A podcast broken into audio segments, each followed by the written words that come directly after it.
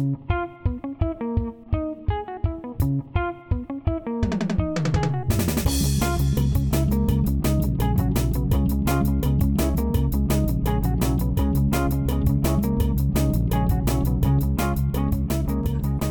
están? Y sean bienvenidos a una edición más de Cine Diario Podcast, el podcast que ya está empezando a ser más serio, ya está empezando a tener un, horario más, más regular. Bueno, eh, como, como ustedes ya lo saben, los que siempre están escuchando el podcast, mi nombre es José y aquí a mi lado está David, como todas las semanas. Pues sí, como todas las semanas, no está Juanpa, doble cara, ni escucha el podcast. sí, pero bueno, ya. ya, caerá cuando pueda. Sí, sí, cuando, cuando pueda ya de grabar. Bueno, continuando con, con la revisión de películas de, de cine latinoamericano, el día de hoy nos toca em, conversar alrededor de una película que fue dirigida por, por Ciro Guerra en el año de, del 2016, perdón, 2015. Y bueno, esta película fue, fue elegida por el Juanpa. Pero bueno, pues no, no está aquí. Eh, sin embargo, nosotros sí hicimos la tarea de, de verla. Em, como siempre, vamos a hacer una lectura de, de lo que es el... Santo Evangelio. Eh, sí, según San, San Ciro. ah. ah eh, bueno, El abrazo de la serpiente es una película dirigida por Ciro Guerra. Es una coproducción colombiano-venezolano-argentina del 2015, eh, con una duración de 124 minutos esta película habla sobre Karamacate, que es un chamán amazónico que trabaja con dos científicos durante 40 años buscando una planta curativa sagrada de la selva. Bueno, eh, esta película tuvo una, una, fama bastante grande en el año del 2016 porque fue, fue nominada por los premios de la Academia a Mejor eh, eh, filme extranjero, pero aparte de eso también fue eh, estuvo en el Festival de Cine de Cannes, en el Festival de Cine de Sundance, en los Independent, Independent Spirit Awards, en el Toronto International Film Festival, en el International Film Festival de Rotterdam, en el San Sebastián International Film Festival, entre los más importantes.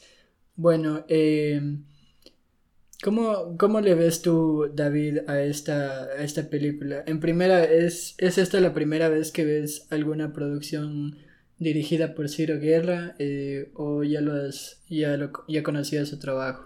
Eh, sí, es la primera que veo del, del director. También es la primera producción colombiana que veo, seguramente. Y también la primera venezolana. Y de las películas que estamos viendo del del ciclo latino, em, esta es mi preferida hasta ahora. Creo que es la más diferente, la que más arriesga y la más original. Bueno, antes de, de continuar con, con, lo que es el, esta, esta charla alrededor de la película, encontré un dossier de, de Cinema 23, esta organización iberoamericana de de, cinematografía que quienes son los encargados de los, los premios Fénix. Bueno, en este dossier eh, encontramos la carta de motivación y eh, una pequeña introducción a la, a la, película. La carta de motivación fue escrita por Ciro Guerra en el año del 2011, cuatro años de, de haberse estrenado la película. Bueno, la voy a leer si, si te parece. Sí, sí. Bueno, Ciro Guerra dice, siempre que miraba el mapa de mi país veía una gran incógnita. Casi la mitad de él estaba cubierto por un territorio oculto, por un manto verde, del que nada sabía. Es el Amazonas, tierra inabarcable, que hemos reducido a unos pocos conceptos, coca, droga, ríos, indios, guerra. Realmente no hay nada más allí. No hay una cultura, una historia, no hay un espíritu que trascienda. Los exploradores me enseñaron que sí. Aquellos hombres que lo dejaron todo, que arriesgaron todo, para mostrarnos un mundo que no podíamos haber imaginado, y, y que hicieron contacto. Ese encuentro se dio en medio de uno de los genocidios más crueles que ha visto la humanidad. ¿Puede el hombre, a través del arte y la ciencia, trascender la brutalidad? Algunos hombres lo hicieron. Los exploradores han contado su historia, pero los nativos no. Su historia es esta, un pedazo de tierra del tamaño de un continente que no se ha contado, que no, que no existe en el cine de nuestra América. Ese Amazonas ya se ha perdido, pero en el cine puede volver a existir. Ciro Guerra, 2011. Bueno, eh, luego de, de, haber leído la carta de motivación y, y de haber visto la peli, eh, ¿qué es lo primero que se te viene a la mente? ¿Qué nos podrías contar? El, lo primero que se me viene a la mente es el, el foco que tiene la peli en, en lo indígena, pero también me gusta porque no se enfoca solo en ellos, sino que, como bien dice la carta, también habla de esos hombres que lo dejaron todo para explorar y para contar al mundo cómo se vivía en, en el Amazonas. Y me parece una mirada, como bien dice la carta, que no se ha explorado en, en el cine y que, y que parece que se ha perdido, pero que creo que esta película rescata muy bien. Bueno, eh, en primera yo es, es la segunda peli que veo de Ciro Guerra. Es la, de hecho es por segunda ocasión que la veo a esta peli. La primera vez fue en el año del, del 2016 cuando tuvo el gran boom. Eh, bueno, eh, Dentro de las dos películas que yo he visto de Ciro Guerra han sido esta y, los, los viajes del viento. Los viajes del viento eh, nos narra la historia de, de, bueno, antes que nada, Ciro Guerra nació en, la, en el departamento de, de Bolívar, en Colombia, que es eh, conocido por ser la cuna del, del vallenato. Eh, y de toda esta, esta cultura que, que surge alrededor del mismo. Y bueno, pues en los viajes del viento eh, justo habla sobre, sobre la historia del mejor acordeonista que, que ha existido en, en, esta, en esta región, en esta ficción. Y bueno, eh, eh, creo que Ciro Guerra es de hecho más eso que, lo que vemos aquí en el abrazo de la serpiente. Más bien creo que en la carta de Ciro Guerra se, se pone en, ¿cómo decirlo? Como en un, como en evidencia de, de su falta de conocimiento de, de cine latinoamericano al decir que no se ha hecho una película como, como esta anteriormente. ¿Ya estás tirando beef? No, es que, o sea, las cosas son así, o sea, ¿qué, te puedo decir? Ciro Guerra, si, si viene a decir que él es la primera persona que intenta hacer un acercamiento a, a, una voz, eh, a una voz indígena en, en Latinoamérica, chuta, no sé, o sea, eso eso lo deja en una fuerte evidencia a él, porque ya se han venido haciendo bastantes, bastantes filmes por, por comunidades. Eh, por ejemplo, eh, aquí en Ecuador eh, está Amaro Chalango, están el, el cine de, de Jorge Sanginés, que es un director boliviano eh, de los años 70. Y bueno, que Ciro Guerra venga a decir eso es... digamos que preocupante, porque a mí me preocupa porque Ciro Guerra es uno de los es uno de los cineastas referentes de Latinoamérica, eh, hablando en, en un sentido contemporáneo por el número de reconocimientos que ha tenido internacionalmente. No estoy diciendo que sea un mal director, solo estoy diciendo que, que, es comprometedor lo que, lo que dijo, y, pero que sin embargo nos ha demostrado que cuando él, cuando él cuenta lo que él conoce y, y, lo que él ha vivido, es, es muy bueno haciéndolo. Sí, a ver, yo no me metería con el director porque no lo conozco y, yo creo que no se refiere a, cine indígena en general, sino más a, a esas comunidades amazónicas, que ahí tal vez no, no haya tanto cine, porque la, las otras comunidades indígenas del, de los Andes eh, seguro que se han representado.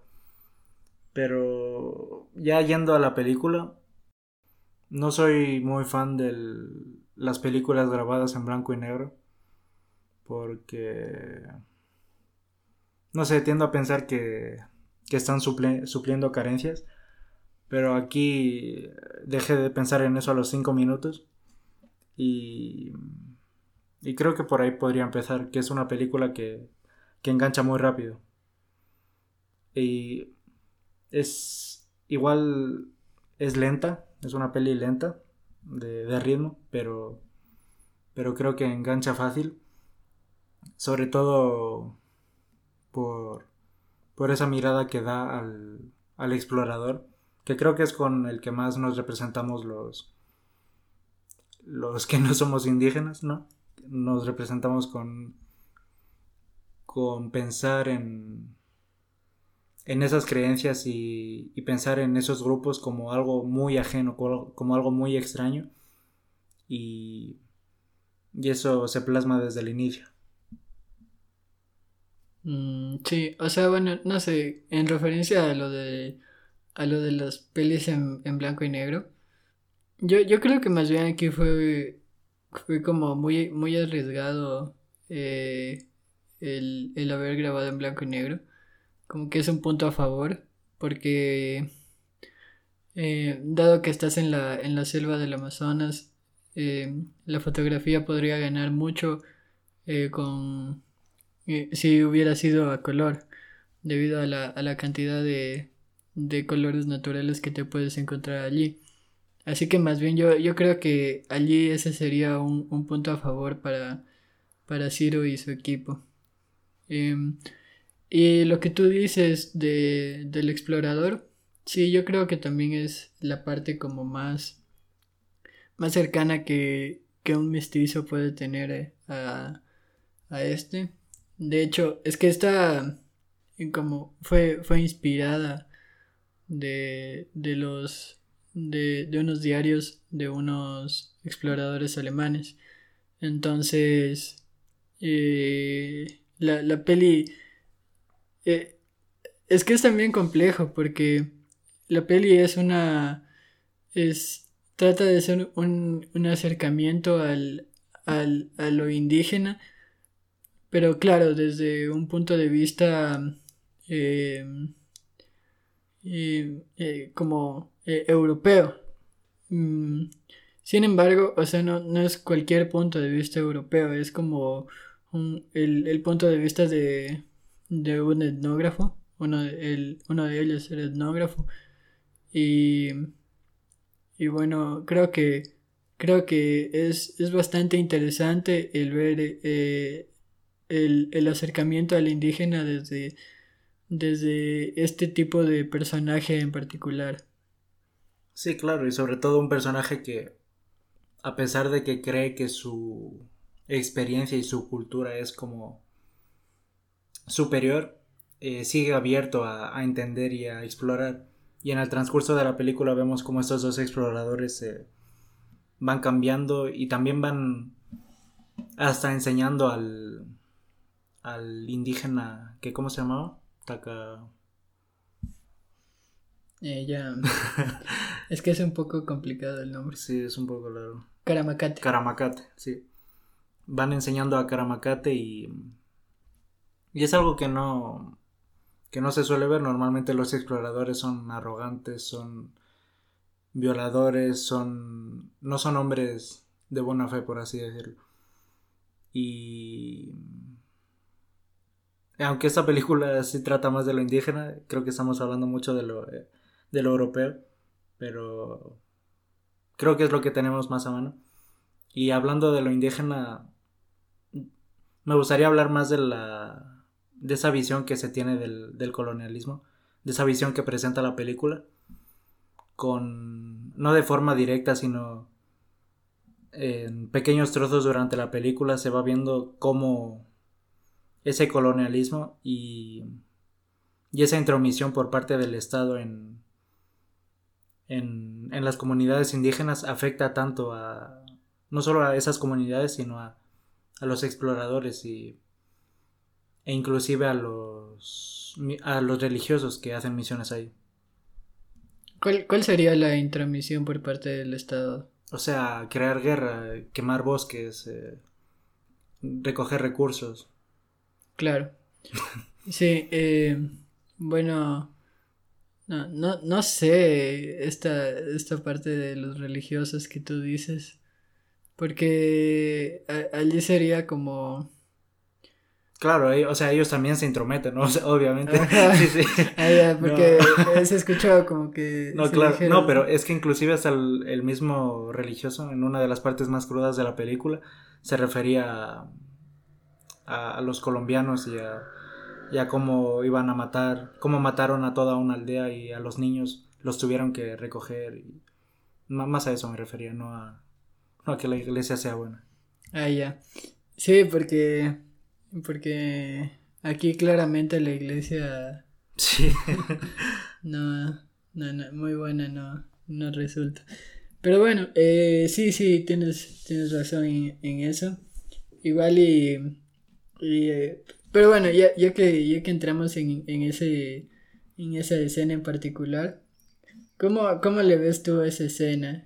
Porque es cuando es, es como, se crea como un triángulo de, identidades. Está el, europeo etnógrafo, está el, europeo religioso y están eh, dos indígenas de la Amazonía colombiana. En esta escena en particular, cuando ellos llegan al, al, campamento de, los monjes franciscanos. ¿Cómo, ¿Cómo la ves tú esta escena? Mm, yo más, más que triángulo diría, diría un cuadrado, porque creo que me parece que son los cuatro muy diferentes, ¿no? El etnógrafo que es muy abierto de mente, el religioso que, que no lo es. es muy cerrado. El, el indígena más indígena que solo lleva un taparrabos y el indígena mestizo que es el que le ayuda al etnógrafo. Y ni siquiera es mestizo, solo se le dice mestizo por, vestirse con ropa de, de blancos. Y, y esta escena es muy densa. ah, bueno, toda esa parte de la película por... Pero me gusta ese contraste de... Que, que muestra la peli del... No solo del europeo, sino del indígena. Y, y cómo cada uno está condicionado por el otro, ¿no? El europeo está muy el europeo religioso muy condicionado por Europa, el europeo etnógrafo está a mitad y mitad, lo mismo con el mestizo, y el indígena está muy condicionado por, lo indígena, ¿no? Y, mm, y tú no sé qué querías decir aquí, la verdad. Ah, yo que está como... No está muy bien escrita la... Yo le siento porque se, se resuelve de una manera... Muy abrupta. Muy fácil, porque como tú dices, es una... Eh, crean una situación muy compleja, con cuatro realidades eh, que abarcan todo... Todo... ¿Cómo sería? Todo... Un espectro. Todo el, todo el espectro de... de, de ideología eh, indígena occidental. Literal, o sea, en cuatro, en cuatro personas abarcan, abarcan los, abarcan todo.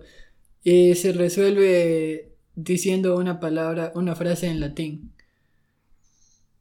Y ya, y ya, entonces, o sea, paso de, paso de considerarlos a ellos mis enemigos y quererlos matar a, a darles de comer en, en menos de cinco minutos.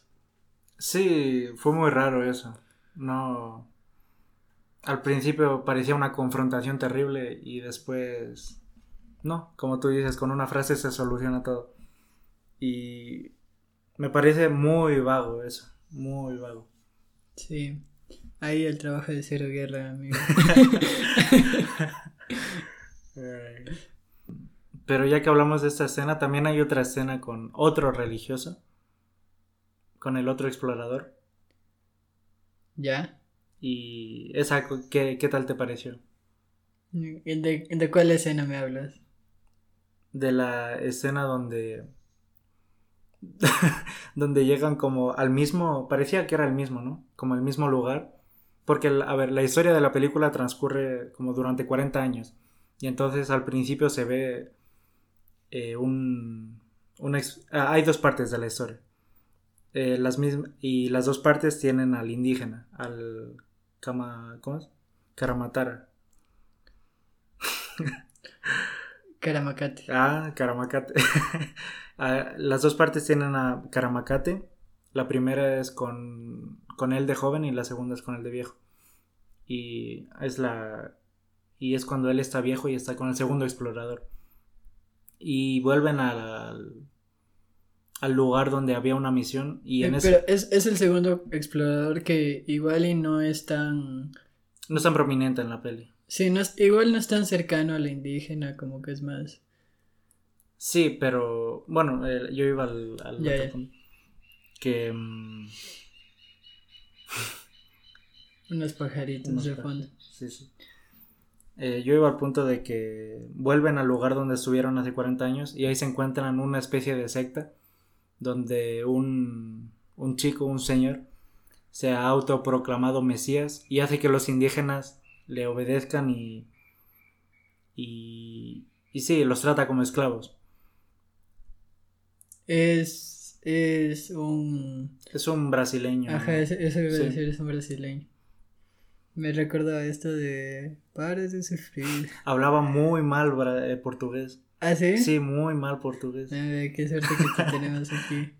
Parecía un español hablando como un A ver, rostealo. No, yo no soy mala gente. Quizá alguna de las personas que hable el, el dialecto de, de los que, que se hablaba allí en, la peli. Puede ser.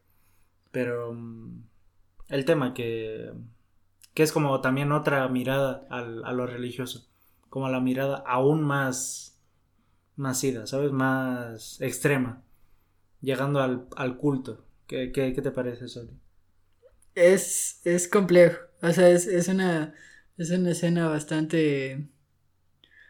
Eh, como eh, difícil de, de digerir. Aún más porque al menos yo nunca he conocido de, de alguna persona mestiza que vaya y se autoproclame rey en... Ah, no, de hecho sí. es que hay una peli de... Ya me acordé, es que... Bueno, un pequeño paréntesis hay una peli, bueno, hay dos pelis. Hay un hecho de, de un, un francés que era, era, era juez en Francia y dejó todas sus pertenencias para, eh, para autoproclamarse rey de la Patagonia y junto con los indígenas mapuches declararles la guerra a Chile y Argentina. Eh, entonces, eh, hay, hay dos pelis que se hicieron alrededor de esto, una argentina y otra chilena. Ambas son, son interesantes por si las quieren ver. Una es, la argentina es la película del rey y es del año 86 y la otra es, la chilena es Rey del año 2014. Cierro paréntesis. Bueno. Qué interesante. No, en serio. Más que te sabías los años y todo. Sí, es que sí, sí. Sí me acuerdo. Pero bueno. el, el punto es que este, este, esta, esta escena me, e, es, es incluso hasta como, ¿cómo te diría? Como un poco... Es, es, yo le veo que es hasta innecesaria. Sí, es muy innecesaria, no contribuye en nada. Sí, porque es como, bueno, ya le ven allí y luego... e, es- Matamos a todos. no, es que luego ni siquiera, ni siquiera afecta el mundo, el mundo de- ni interno de ninguno de los personajes, porque solo eh, lo- lo- la frase que recuerdo fue cuando él le dice que, que beba, que beba vino. Dice, no, no puedo beber de la misma, de- del mismo cáliz del, del hijo de, del hijo de Dios. Y allí es como que enloquece y, y ya, y luego eh, Karamacate le dice, bueno, ya vámonos porque aquí todo el mundo está, está loco. y ya. Sí. De hecho, ni siquiera me acuerdo. O sea, ellos, ellos estaban en búsqueda de esta, de esta planta en específico, por eso, por eso es que estaban allí. Pero, pero ya, o sea, fue una mera casualidad. Que igual y, sirve para, para, más bien, yo creo que no, ahorita pensándolo bien, quizá no es tan innecesario si lo vemos desde el punto de vista de, de la casualidad en, en el viaje. Sí, como... Y, y también como para representar el, eh, haciendo un poco de, de, de un análisis más extenso, como eh, eh, para situar geográficamente a, a, las, a, los, a las personas, porque ya están casi limitando con, Con Brasil. con Brasil. Claro. Entonces, quizá por eso sí, sí te lo podría pasar Ciro Guerra. Pero por otra cosa. no. No, no, es por otra, no, y Sí, yo, sí creo que, que... ni siquiera saben hablar portugués. porque- Yo sí creo que a la peli le sobran unos minutos de metraje. sí, yo creo, Creo, que... creo que podría haber eh, limpiado mucho más el mensaje. Sí, eh, bueno, desarrolla un poco antes de, de continuar. Em, con esto que dijimos de, de perder tiempo en, en estas situaciones que al final no, no dan nada. O igual hay ciertas situaciones cuando... ¿Te acuerdas que, que el otro explorador fue a pescar Sí, y luego se enfermó? Y Sí. luego se recuperó. No, son como escenas que no, no transmiten nada, creo yo. sí, son muy vacías. Y, y, y que tampoco contribuyen, creo que, al, al personaje principal que sería Karamacate. Ah, ya lo dije bien. ujú, Porque él está a su bola todo el rato. No, no le importan mucho los exploradores. Y, y ni siquiera sirven para el desarrollo de los exploradores. Porque al final no tienen una. eh, una conclusión. No tienen un final conclusivo, por así decirlo. Uno sí, uno sí tiene como. Uno como que llega a su destino, pero el otro no. sí, eh, no sé. Como, como que esta peli es... Es como muy e- el morbo. Sí. En el sentido de, bueno, nunca hemos visto esto y, y ya. Pero mucho más allá de eso no tiene ningún... eh, No, no, es que no tiene profundidad. Por este... Por, por esto que comentaba en un principio de que Ciro Guerra nunca había pisado la, esa, esa parte de la selva antes de hacer eh, la película. Así que él no tenía ningún conocimiento alrededor de lo que podría él, él tratar de manera más profunda. Por eso es que nos quedamos con, con una peli de viajes que, que intenta ir, ir más allá, pero no puede. Creo que si Ciro Guerra hubiera hecho una como un como repensar la peli eh, como repensar eh, los los Yo, yo- los, los pasajes de estos exploradores en los que se basa la película claro. y quizá no hacerlo una ficción hubiera sido una decisión más inteligente, pero pero creo que Yo, yo diría lo mismo que tú, que le falta esa. Más que profundidad ese saber del, del entorno, pero profundidad creo que no le falta a la hora de, de querer hablar de lo que habla, del, del cómo, de cuál es la idiosincrasia de, de cada una de estas personas que son muy diferentes entre sí.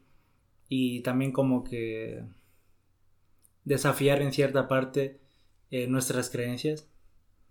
Y eh, al final es una road trip movie en, en, en la Amazonía, en la selva así que no creo que carezca de profundidad, pero sí creo que carece, y a mí me importa tal vez un poco más eso de un contexto general. No, yo sí creo que carece de profundidad porque... ¿Qué, qué, me, qué me intentas de contar con esto? Es que también eso es muy subjetivo. Tipo, a mí me... Yo, yo sé, pero, pero es que no, no es cuestión de verle lo, lo subjetivo o lo, lo objetivo, sino es cuestión de lo que Ciro Guerra quiso hacer él como director. O sea, ¿crees que ahí falla? Como en, en que en esa intencionalidad eh, no... Claro, o sea, yo, creo que él solo quiso hacer una peli allí porque le parecía interesante y tenía el presupuesto para. Porque ya venía siendo un director que le... que de, de alguna fama internacional. No, pero no me parece mal motivo eso. o sea, es algo interesante y, y, me gusta que él haya hecho esto sin tampoco conocer tanto de, de eso porque, porque es otra mirada. No, no creo que tengamos que requerir al, a los cineastas eh, incrustarse en una cultura para hablar de ella. No, no, no. Y, y, y si no pisó, por ejemplo, esa región eh, antes de grabar esta peli, por lo menos ya la pisó, ¿sabes? Y, claro, y, puedan entrarse mucho más ahí. Ya, la pisó, pero sin embargo, él, él pretende hacer cosas que, que por el, el tiempo de, de, grabación y por el tiempo de, de, de todo lo que envuelve a la película, no puede llegar a hacer. Pero qué, como, como entender, o sea, como presentarnos o sea, me estás haciendo una ficción alrededor de lo que de lo que es esta planta para la cultura eh, de estos indígenas de la Amazonía colombiana, pero nunca llegamos a entender lo que verdaderamente significa mucho más allá de estas conexiones con, con la muerte y, y, y esta catarsis que tiene. Claro, es que, ajá, pero creo que no es un problema como de profundidad, sino de enfoque, como que la película se va por, por mucho, quiere tocar muchos palos, pero el mensaje que se supone que sería el central no lo, nunca lo llega a tocar del todo. Por eso, porque no, eh, o sea, es, el problema de profundidad llega porque no se enfoca. Ah, bueno, también puede. Es que podría decirlo, el problema de... bueno, eh, Eh, pero no, no estaría completo el hablar del cine de Ciro Guerra si no habláramos de su productora, que a diferencia de Ciro Guerra me parece una persona mucho más eh, preparada. Eh... un, saludo a, Cristina Gallego. Mi número es... No, eh, pero bueno, ella es eh, lingüista y es una persona eh, muy, muy preparada. Bueno, la introducción al, al dossier del, del, que comentábamos en un principio fue, fue escrita por ella, así que me gustaría leérselos. Dice, partimos en la búsqueda de lo desconocido, y en esa búsqueda de conocimiento se fue revelando sutilmente un mundo bello mágico y dual. El abrazo de la serpiente se convirtió en el encuentro de lo irreconciliable, los dos mundos, blanco e indígena, racional e intuitivo, femenino y masculino, de la vida y muerte, de amistad y soledad, en dos tiempos, en blanco y negro, una película autoral y colectiva. Entramos a la selva con la conciencia del riesgo, con historias tenebrosas de rodajes pasados, por principio teníamos el respeto. integrarnos y adaptarnos al entorno sin imponer pero con recursos que en cine se traducen en tiempo muy limitados. Para lograr eso, debíamos ser rigurosos con la preparación, explorar el entorno y los riesgos a los que nos enfrentábamos para poder adaptarnos a los cambios de plan que seguro íbamos a tener. Debíamos ser ligeros y portátiles. Lograr eso haciendo una película de época y trabajando en 35 milímetros en la selva, donde hay que estar preparado para cualquier daño, era casi una utopía. Llegar al final de este rodaje fue una proeza solo posible reconociendo las fuerzas de que somos capaces de reunir. La externa, la, externa. que nos protege y la interna generada por el amor y la complicidad de un equipo profesional, armónico, respetuoso y guerrero, que hizo que el milagro existiera.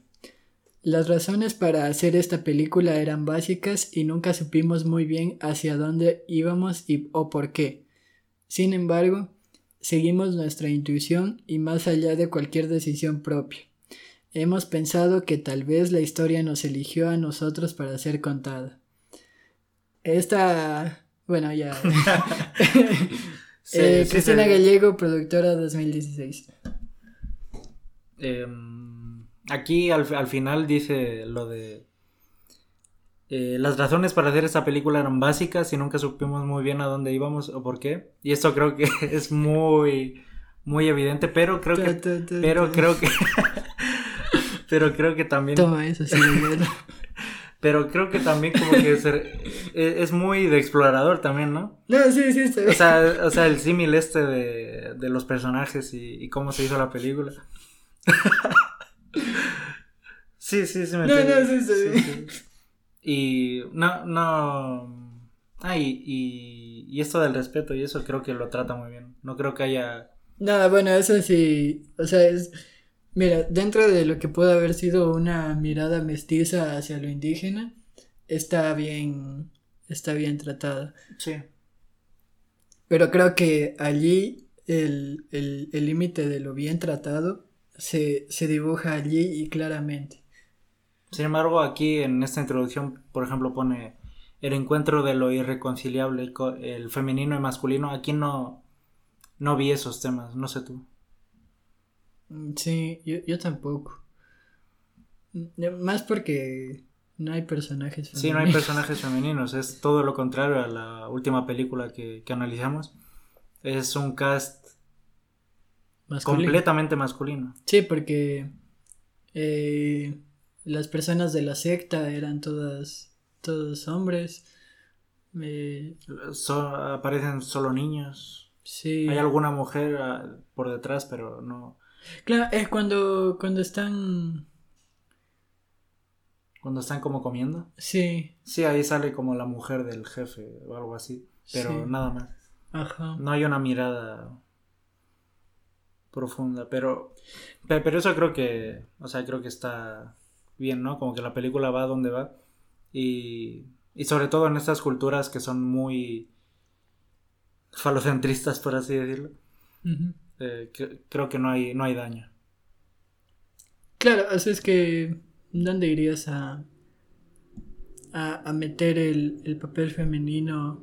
O sea, me refiero, ya que Cristina Gallego lo, lo propone en la introducción, no, no, no se me viene a la mente dónde, dónde está representado. Sí. Cristina me... no, eh, pero bueno, sí. Eh, de allí, eh, de amistad y de soledad, más bien creo que está mejor representado. Sí, eso de amistad y soledad diría que es como de, los temas principales. Porque, digo, al ser una road trip, como que se, todos se van haciendo amigos. Em, y también el tema de la soledad. Eh, sobre todo en los exploradores que están muy lejos de casa. Y aquí hay una parte que me gusta mucho, que, que, los, que el indígena siempre habla de, de lo tonto que se ve el blanco con sus cosas y de sus posesiones, que parece un loco por cómo se aferra a ellas. Esto me pareció como una idea muy buena de, de meterte el, esa crítica al, materialismo, por así decirlo. No sé qué, qué piensas tú ahí. Sí, o sea, cuando dices eh, eso me recuerda a esta, esta parte del segundo, el segundo explorador, cuando le ofrece dinero al, a ah. Carama, Caramacate, creo que es. Perdón, eh, sí, Caramacate. Cuando le ofrece dinero y le dice que no le gusta. Que sabe mal. sí. Y es como que sí, que gila el man. Que yo creo que le quería dar dos dólares. Sí, o sea, que es mucho dinero. Ajá. así que, que, o sea, por eso luego lo quiere matar. no, es que era bien tonto el segundo explorador, así ya haciendo memoria. Muy gil. Sí. Y, y, es que es más como que, sí, man, es un indígena, que ¿Qué, le va a importar a él el dinero? Pero sí, bueno, quería volver con esto de las cosas, de las posesiones, porque hay una escena en la que eh, están bajando del barco y uno de los exploradores tiene todas sus cosas encima de su espalda, mientras el indígena está sentado viéndolo. Y como, no sé, muy buena metáfora así del, como del, equipaje que llevamos aquí en, en Occidente, de las cosas que en realidad no nos importan. Y me gusta cuando las películas te hacen reflexionar de cosas que, que son como tu día a día. Porque, porque creo que para eso están. Y, y, también ver el, el, otro lado de esta sociedad, porque vivimos en una sociedad, ya lo dijo el Guasón. eh, el ver la otra cara del vivir sin nada, por así decirlo, y de abastecerte de que la naturaleza, la naturaleza te abastezca. Sí, está bien dicho, ¿no? Abastecerte de, de que la naturaleza te No, o sea, sí, o sea, que solo la naturaleza. sí, sí. sí, se me entiende. No hablo tan mal. eh, ¿qué, qué, te, ¿Qué te parece eso de...? Me parece, me parece buena tu reflexión.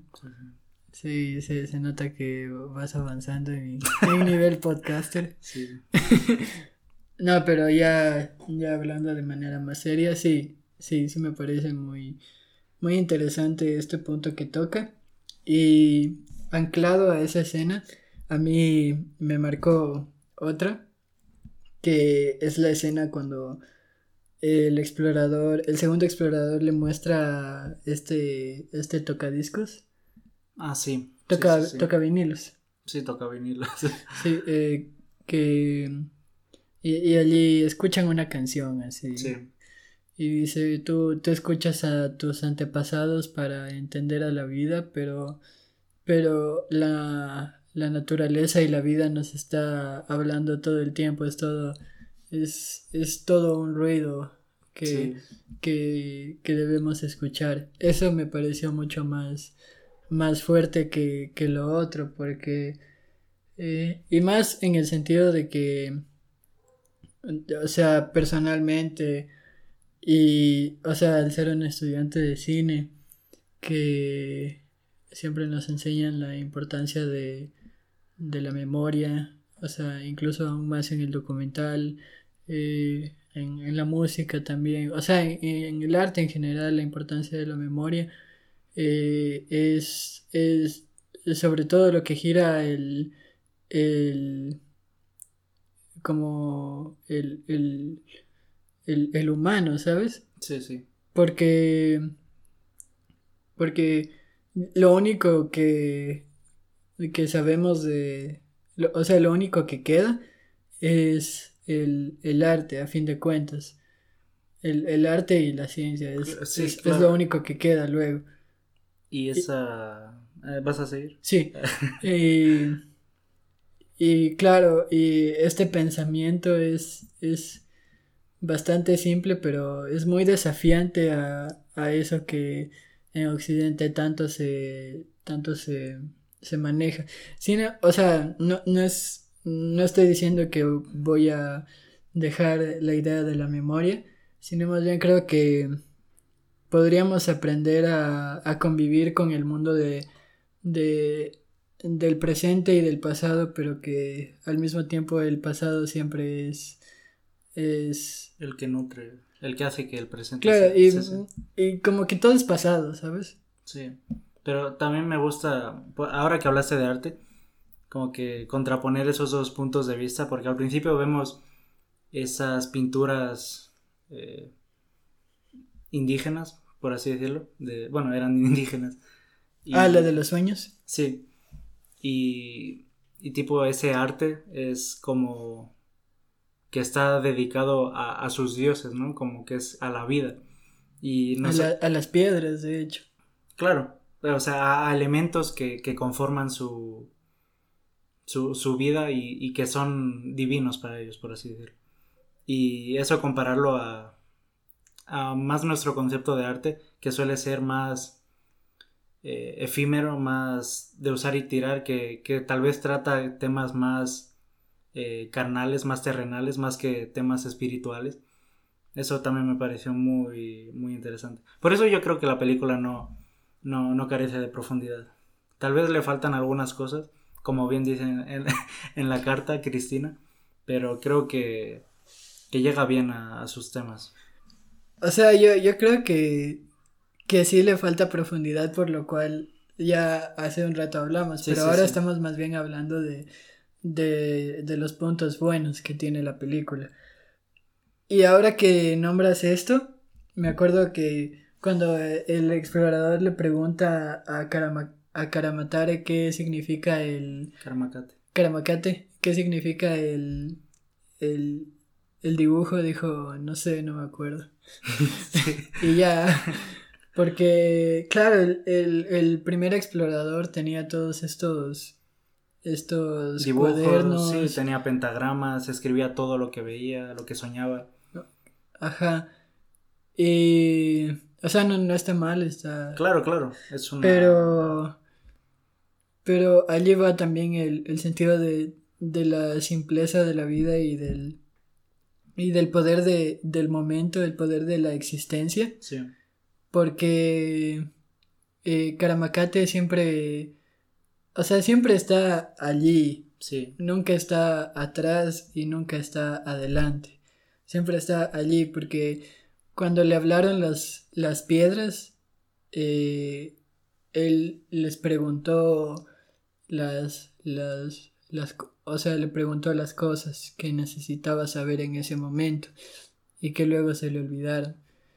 Pero aquí, eh, ligado a, a, la memoria de Karamakate, recordemos que hay un momento en el que él también sufre por la memoria, porque Dice, ¿cómo es posible que yo me haya olvidado de lo que me dijeron mis dioses? Claro, sí.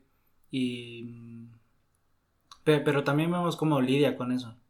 Vemos como que luego ya lo, ya lo acepta y lo toma como parte de, de, su experiencia, ¿no? Claro, pero llegó a dudar. Sí, sí, sí, sí, sí.